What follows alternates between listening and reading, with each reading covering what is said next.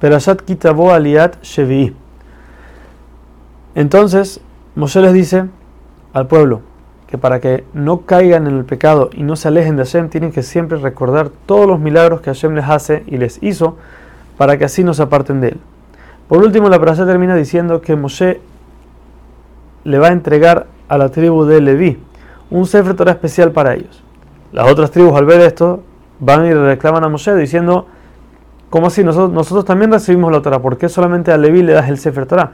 Va a pasar en el futuro que la tribu de Leví va a decir, solamente nosotros recibimos la Torah. Ahí está, que tenemos nosotros el, el Sefer y ustedes no tienen el Sefer Torah. Moshe en ese momento se alegra mucho y ve que en ese momento ya la gente aprendió y quiere estar apegada a Hashem.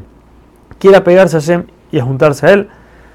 Por otro lado, les dice que una persona no llega a comprender a su rabino, a su mentor, hasta los 40 años. Después de 40 años uno empieza a entender.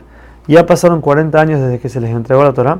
Por eso, aún y que hasta ahora Hashem podía hacerles pasar las cosas, ya que puede ser que no entendieron bien, una vez que llegó este momento, pasaron 40 años, ya no, Hashem no va a ceder más y por eso tienen que seguirlo por completo al pie de la letra.